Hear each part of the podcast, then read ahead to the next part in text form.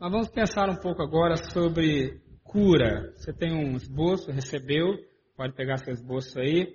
E o nosso tema é Jesus quer curar você. Aí talvez você diga assim: ah, pastor, mas então essa mensagem não é para mim. Eu não estou doente, não estou usando remédios, não estou fazendo nenhum tratamento, nenhuma terapia, então não é para mim. Certamente essa mensagem é para alguém que está com algum câncer, alguma cardiopatia, alguma coisa assim, não para mim. Normalmente pensamos em doença só no plano físico, não é? Mas a Organização Mundial de Saúde, ela define saúde como completo bem-estar físico, mental, social e espiritual. Completo bem-estar físico, mental, social e espiritual. Eu creio que por essa definição, todos nós aqui, em alguma área da nossa vida, precisamos de tratamento. Você concorda comigo? Se você está com algum relacionamento quebrado, tem uma doença aí, social. Se você está com algum trauma, algum medo, alguma dificuldade, alguma fobia, alguma reserva, algum rancor, enfim, qualquer coisa, se o seu casamento está com problema, você tem aí uma doença. Se você está emocionalmente perturbado, você está doente também e precisa de cura. E nós vamos falar sobre como isso pode acontecer, como a cura pode acontecer em sua vida.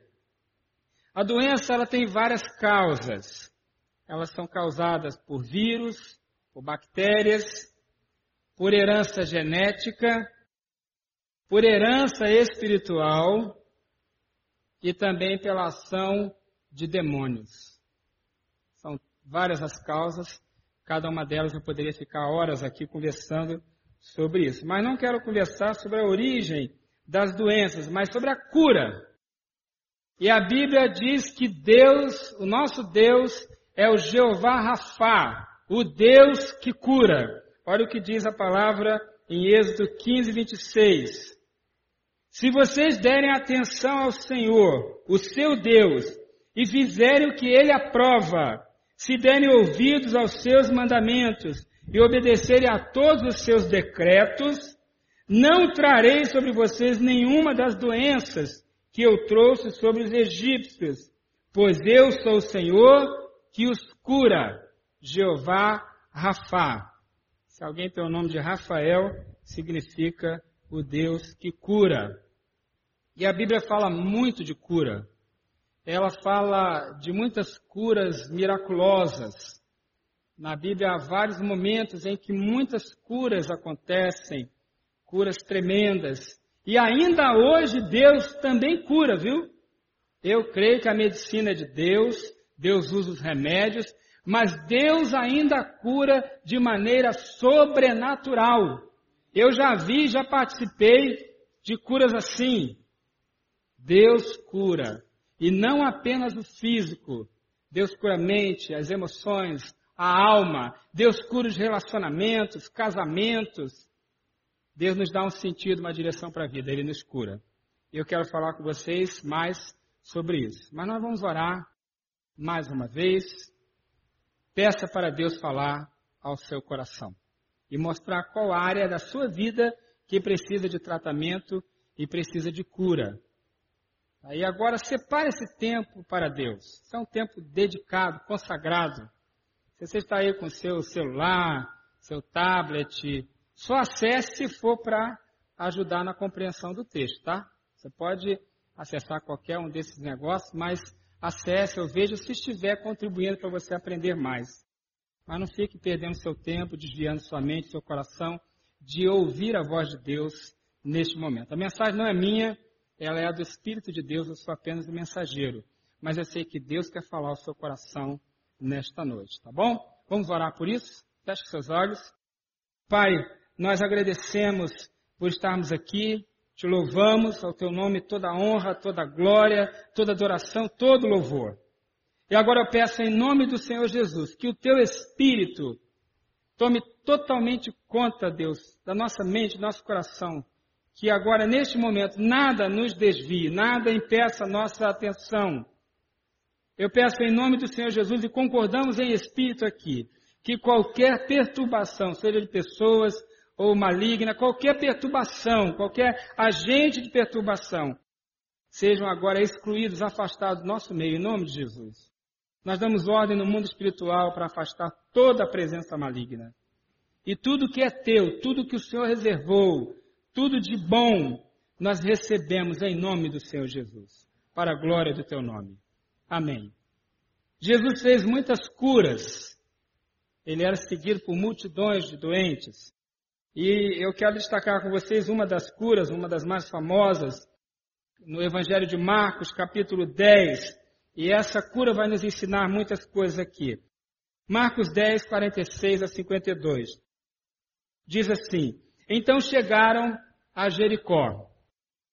Quando Jesus e seus discípulos, juntamente com uma grande multidão, estavam saindo da cidade, o filho de Timeu, Bartimeu, que era cego, estava sentado à beira do caminho pedindo esmolas.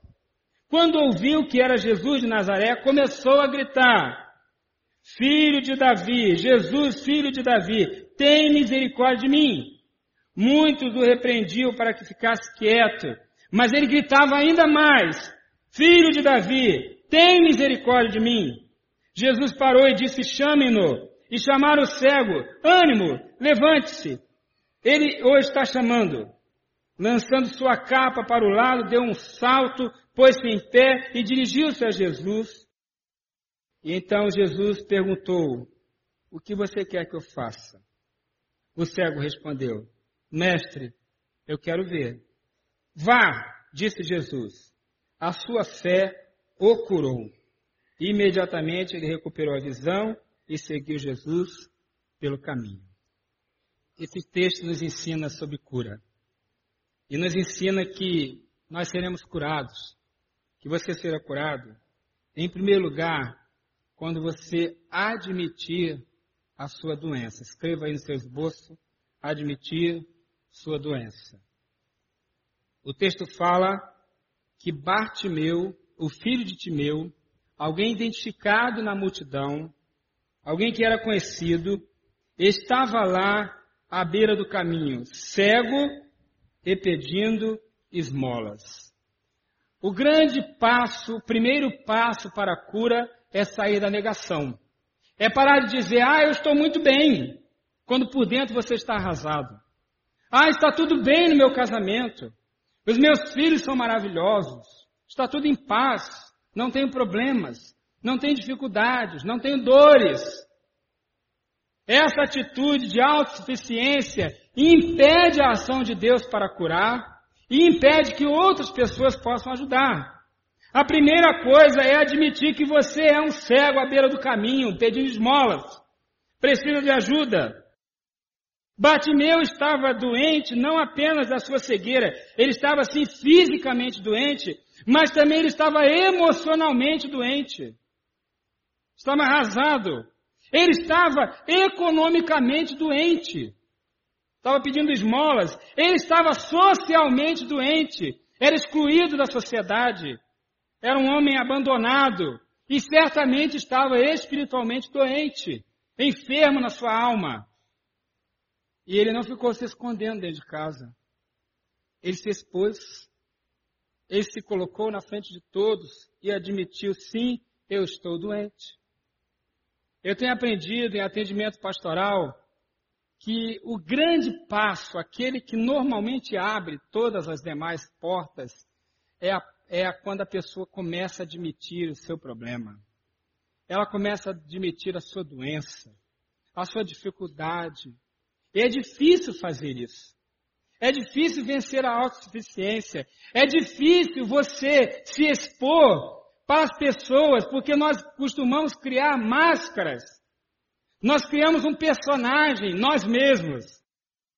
Alguém uma vez estava muito triste, começou a olhar o Facebook e ficou mais triste ainda porque no Facebook todos os amigos estavam muito felizes, fazendo viagens maravilhosas, indo a restaurantes maravilhosos, e os filhos maravilhosos, tudo maravilhoso. E a pessoa diz: todo mundo bem, só eu que estou aqui nessa draga, nesse negócio terrível. O que está acontecendo?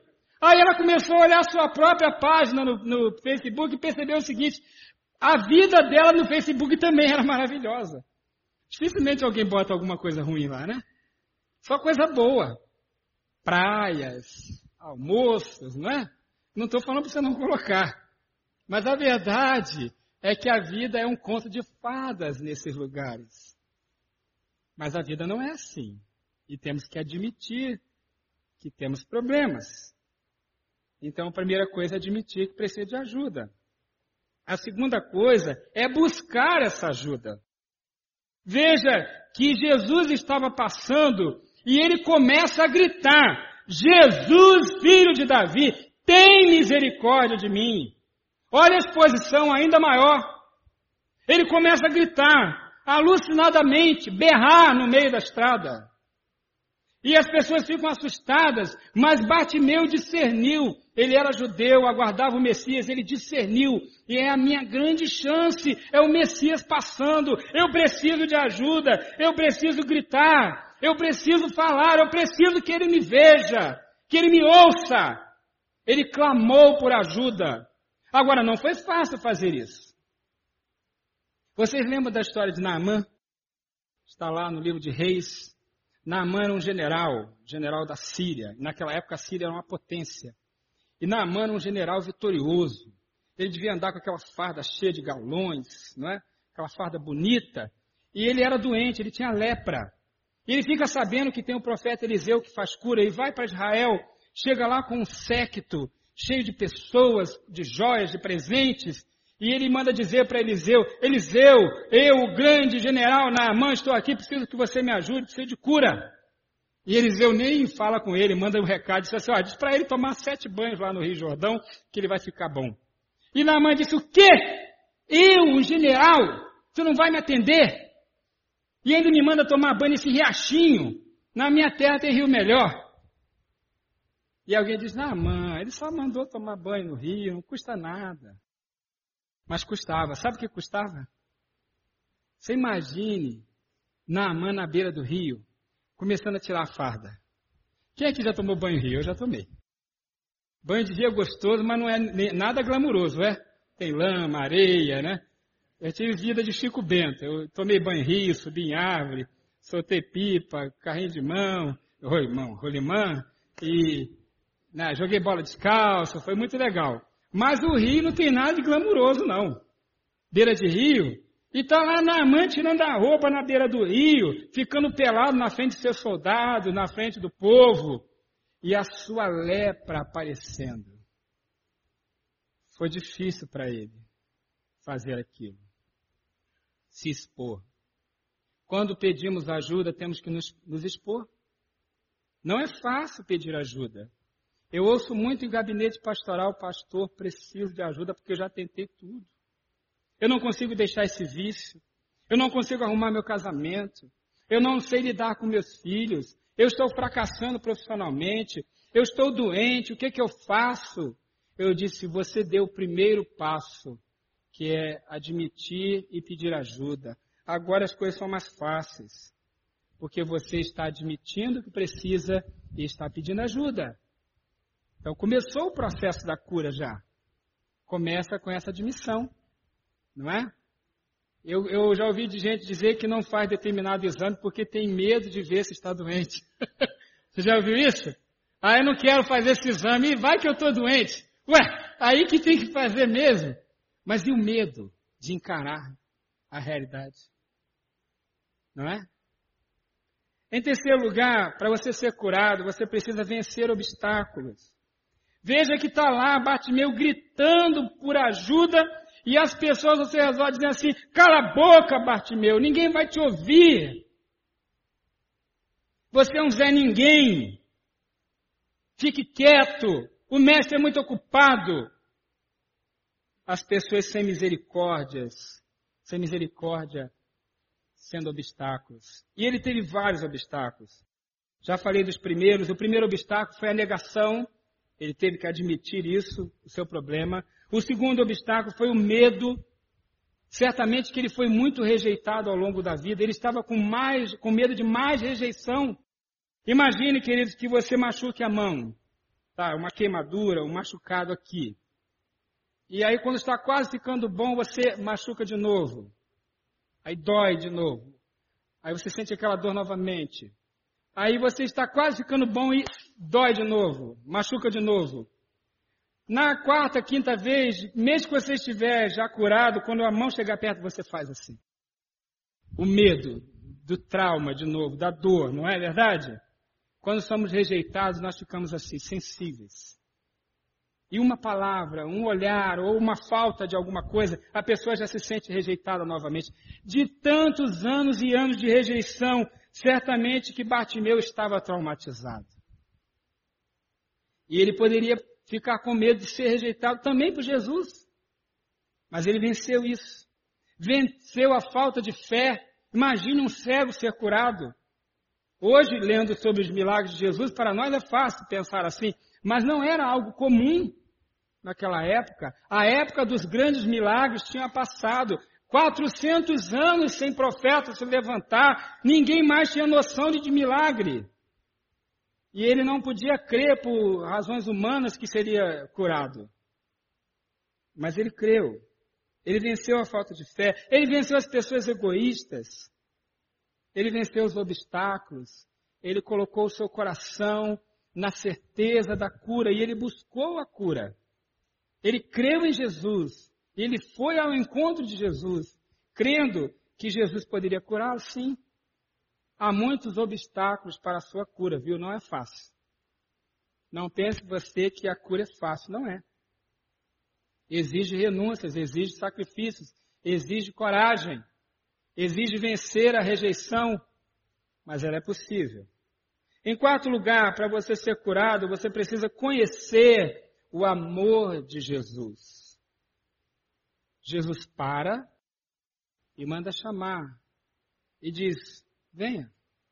E alguém diz para ele: ânimo, levante-se, ele o está chamando. Ele conheceu agora o amor. Para a maioria das pessoas, Deus parece estar muito longe. Deus não se importa.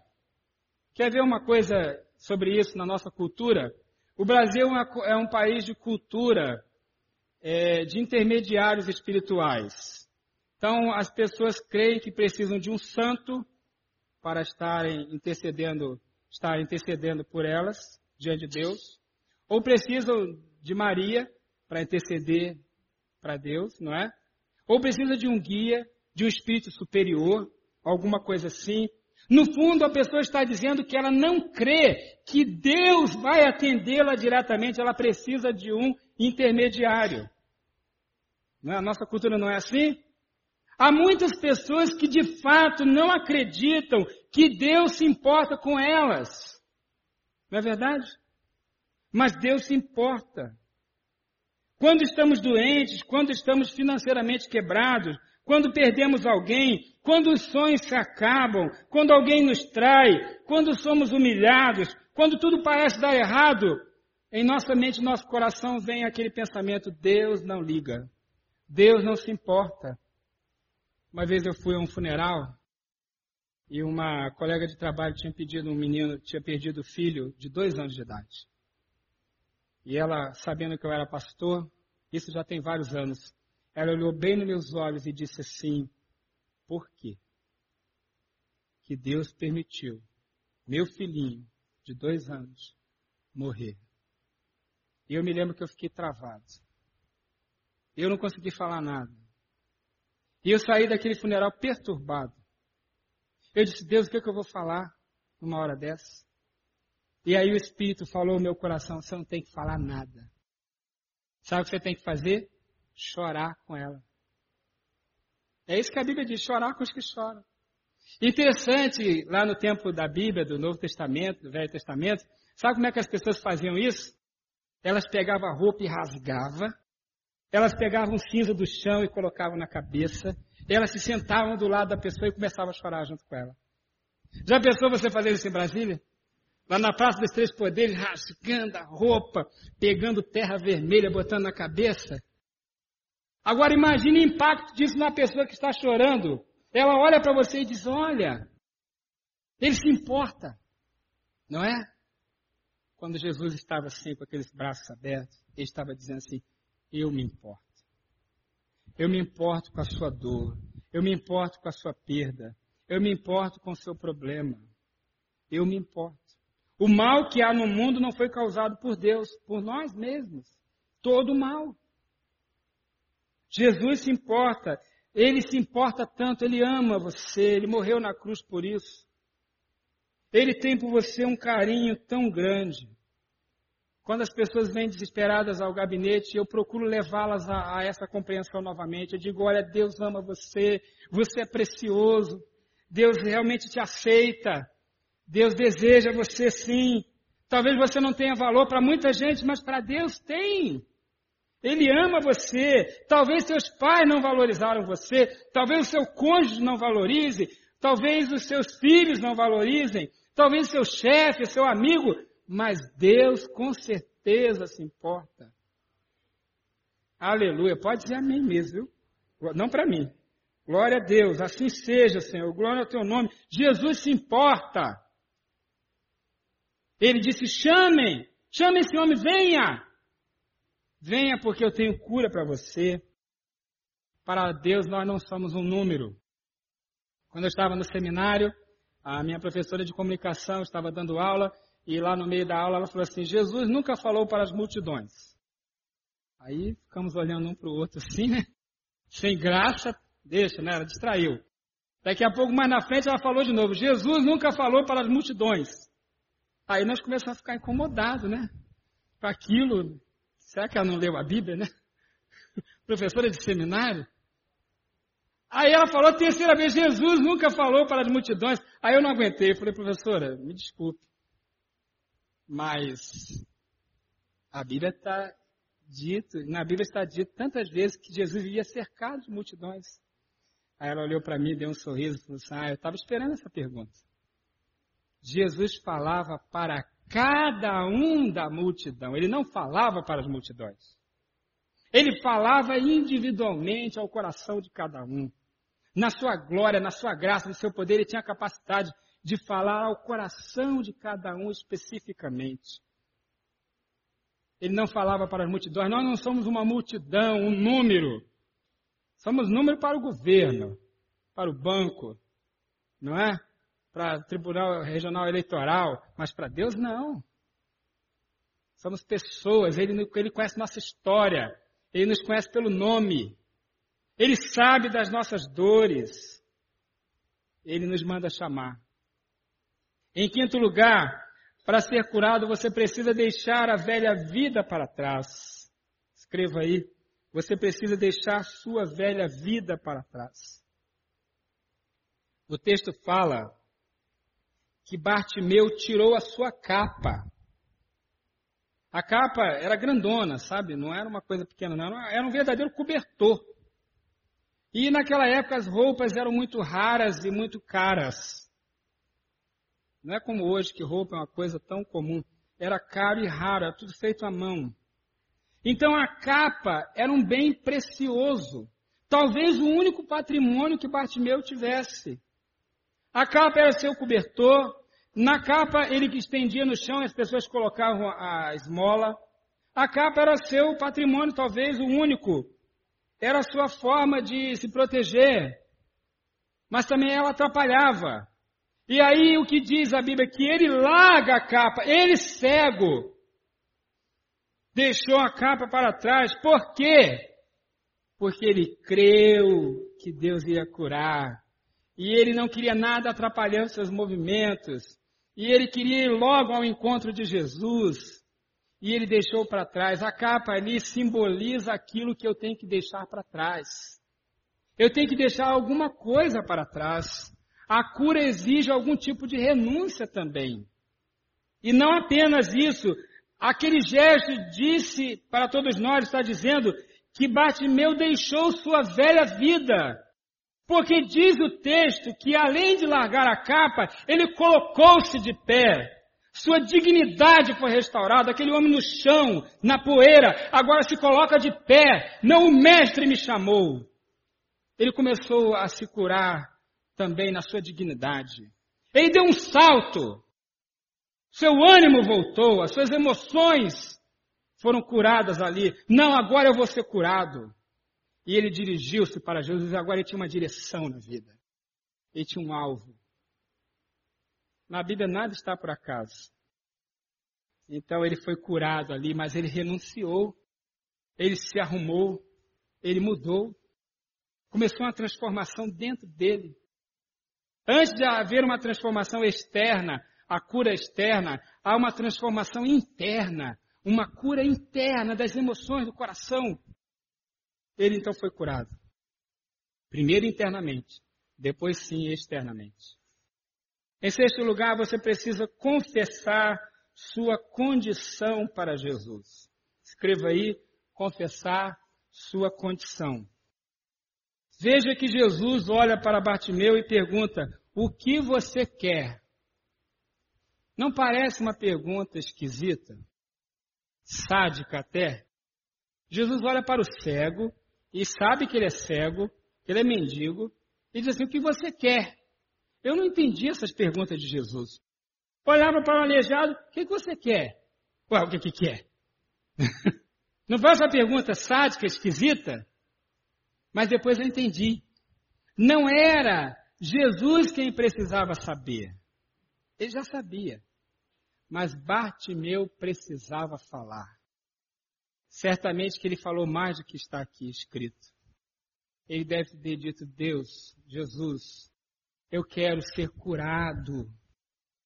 Eu quero ser restaurado. Eu estou há anos, há anos nessa vida, no pó, na mendicância, eu estou neste estado, eu quero ser curado, eu quero ser restaurado, eu quero, quero viver, me ajuda.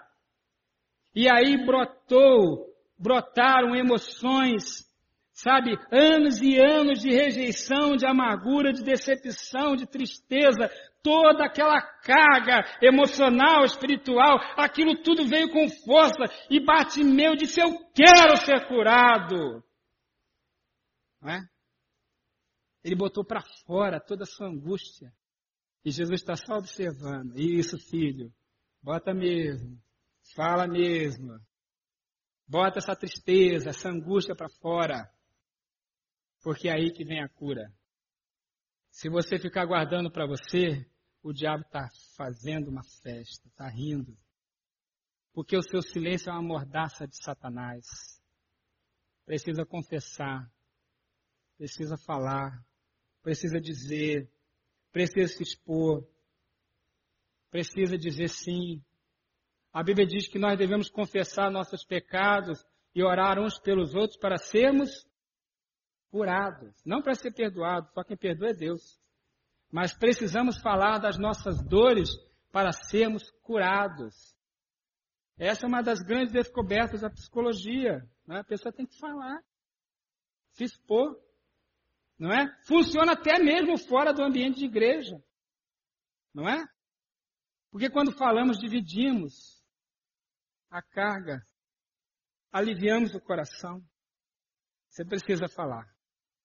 E em sétimo lugar, para ser curado, precisa receber a cura pela fé. Receber a cura pela fé. Veja que o texto fala assim: Vá, disse Jesus, a sua fé o curou. Ele foi curado fisicamente, porque antes ele foi curado emocionalmente. Ele foi curado espiritualmente. Ele foi curado socialmente. E estava começando também uma, uma cura, inclusive econômica ali. Ele creu que a vida dele iria mudar. Que ele não iria mais precisar pedir esmolas ele começou ali um processo de cura quando no dia, na hora em que ele reconheceu que era o Filho de Deus passando e que ele clamou, tem misericórdia de mim. Houve uma grande cura ali porque ele teve fé que Jesus podia curar. E sabe uma coisa muito interessante também? Que após ser curado, Bartimeu encontrou um propósito na vida. O texto fala, o mesmo versículo 52 diz assim: que após ser curado, recuperar a visão, imediatamente ele passou a seguir Jesus pelo caminho. Ele não tinha propósito de vida, ele não tinha rumo. Hoje de manhã falei sobre isso, sobre visão, direção. Ele não tinha um sentimento de relevância, de importância, de alvo, de, de nada. Era uma vida destruída, uma vida sem propósito, uma vida sem razão, uma vida vazia, uma vida na dor, no desespero, na falta de visão. Mas agora ele enxerga. Ele não enxerga só fisicamente, ele enxerga espiritualmente. E ele diz: agora eu tenho um propósito, eu tenho uma visão, eu tenho um caminho, eu vou seguir Jesus. Eu vou seguir Jesus. A Bíblia não fala quanto tempo ele seguiu. Talvez ele foi um daqueles seguidores que andou com Jesus o tempo todo. Para o resto da vida, né? A Bíblia não fala mais de Bartimeu. Mas o que fala já é suficiente. Ele foi curado, restaurado, curado fisicamente, curado socialmente, curado emocionalmente, curado economicamente, curado espiritualmente. A cura foi total, absoluta. E agora ele tem um alvo, tem um propósito, tem uma razão. Meu querido, quando você acorda de manhã, qual é a razão da sua vida? Qual o seu alvo? Para que, que você vive? Qual o seu objetivo na vida? Qual a sua visão? Quando Jesus entra na vida, nos dá razão, nos dá propósito, nos dá direção. Temos um motivo para viver. Descobrimos o nosso significado e a nossa significância, quem somos e o que somos para os outros, o que podemos ser. Passamos a ter uma vida de relevância. Deus me livre de viver uma vida sem propósito, sem direção. Para que viver assim? Não sou um vegetal, não sou um animal, eu tenho uma alma, tenho um espírito. Eu quero ter um alvo. E Bartimeu descobre que a cura de Jesus lhe dá agora uma direção, um alvo, um propósito, uma visão, uma missão. Ele diz: Aleluia! Agora eu não sou mais mendigo, não. Agora eu tenho Jesus. Glória a Deus. Meu querido, qual é a área na sua vida que precisa de cura? Se você disser para mim, não tem nenhuma, pastor, estou muito bem. Eu não posso julgar você, mas talvez você ainda esteja na negação. Dizendo está tudo bem, mas por dentro está destruído. Sempre tem alguma área que nós precisamos tratar. E que Jesus quer tratar. Pode ser uma cura física, pode ser uma cura emocional, algum abuso, alguma decepção que você sofreu, algum trauma, algum medo, alguma rejeição, alguma orfandade, precisa de cura. Talvez o seu passado foi tão triste que você não quer nem saber dele, mas ele ainda te traz dor. Ele ainda te traz uma carga. Quando você pensa nele, você morre por dentro. Talvez um pecado, um vício que você ainda não resolveu, não tratou, não curou, não pediu perdão, não perdoou. Talvez você não consegue falar com alguém, relacionamentos quebrados. Talvez seu casamento esteja ruim e você não consegue resolver, não consegue tratar. Talvez você esteja decepcionado com alguém ou com o próprio Deus, com a igreja. Qual é a área de dor? Qual é a área doente? Qual é aquela área que de tanto doer você recua e não quer nem expor mais? Qual é a área que precisa de cura? Precisamos fazer como Bartimeu. Nos expor, pedir ajuda. Claro que para a pessoa certa, na hora certa, do jeito certo. E Deus vai te mostrar quem é essa pessoa mas peça ajuda, busque a cura, busque primeiramente em Deus, cura dos seus medos, traumas, vícios, cura do seu passado. Nós vamos ter aqui esse retiro refinaria para isso. É mais um momento de cura nesta igreja. Tem vários lugares e momentos de cura nessa igreja. Glória a Deus. E mais um aqui, um lugar para você ser tratado. Como pode ser o seu pequeno grupo, como pode ser o seu ministério, seus amigos. Mas precisamos de cura, precisamos de Jesus, precisamos das outras pessoas, precisamos crer e sair da miséria. Há pessoas em palácios, em casas luxuosas, mas estão vivendo uma vida miserável. Miserável. Porque não foram tratadas, não foram curadas. E nenhuma medicina pode curar o espírito. Só Jesus. Ele quer curar você nesta noite. Eu convido você a fazer uma oração comigo. Conversa com Deus agora. E pergunte para Deus: Deus, qual é a área da minha vida que precisa de tratamento? Qual é a área que dói? Qual é a área de derrota, de trauma, de medo, de rejeição, de orfandade? Qual é a área? Talvez você até hoje não experimentou o amor de Deus, você não se sente amado. Lá em São Paulo tinha uma irmãzinha que todos os domingos ela me abraçava tão apertada, uma senhora de idade já, e ela me abraçava e algumas vezes ela chorava. E eu dizia, você está bem, minha querida? Ela dizia, estou bem, pastor, agora eu estou bem. Porque durante a semana as pessoas me maltratam tanto, até os meus filhos me maltratam. E aqui é o único lugar que as pessoas me abraçam, me beijam, que eu sou tratada. Eu olhava para aquela irmã e dava um abraço ainda mais apertado nela. E dizia, é verdade, minha irmã. Aqui você vai ser tratada assim. Porque aqui você pode experimentar o amor do Pai.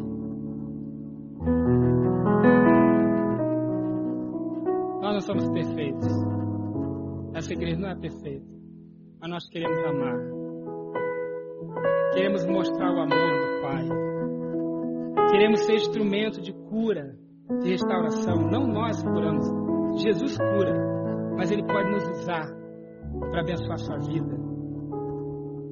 Queremos ser instrumento. E você aqui pode se sentir amado, mas principalmente você tem que ser, se sentir amado por Deus. Ele quer te pegar no colo. Ele quer te carregar. E ele está perguntando, meu filho, minha filha, qual é a área que dói? Onde dói? Não é que ele não saiba, ele sabe. Mas você precisa dizer. Precisa dizer, Deus dói em tal lugar. Deus dói muito. Dói nessa área. E aí ele vai curar. Mas você precisa dizer precisa assumir que precisa de ajuda. Então faça oração, conversa com Deus. Largue a autossuficiência. Largue a força do homem do braço. Receba a cura divina de Deus, do Senhor Jesus Cristo. Ele é o Rei dos Reis, o Senhor dos Senhores, o médico dos médicos. Ele é o Pai amoroso, é o bom pastor. Uma vez eu fui fazendo as listas dos nomes de Deus, dos títulos de Jesus. Eu listei 99. Ter mais. Ele quer abençoar sua vida. E se você veio nesta noite e ainda não conhece esse amor, ainda não experimentou salvação em Jesus, perdão dos seus pecados, transformação da sua vida, recebe Jesus nesta noite como Salvador. Diga Deus, Senhor Jesus, me arrependo dos meus pecados. Eu quero ser curado. Quero tua salvação. Recebo Jesus como meu Salvador. Faça essa oração.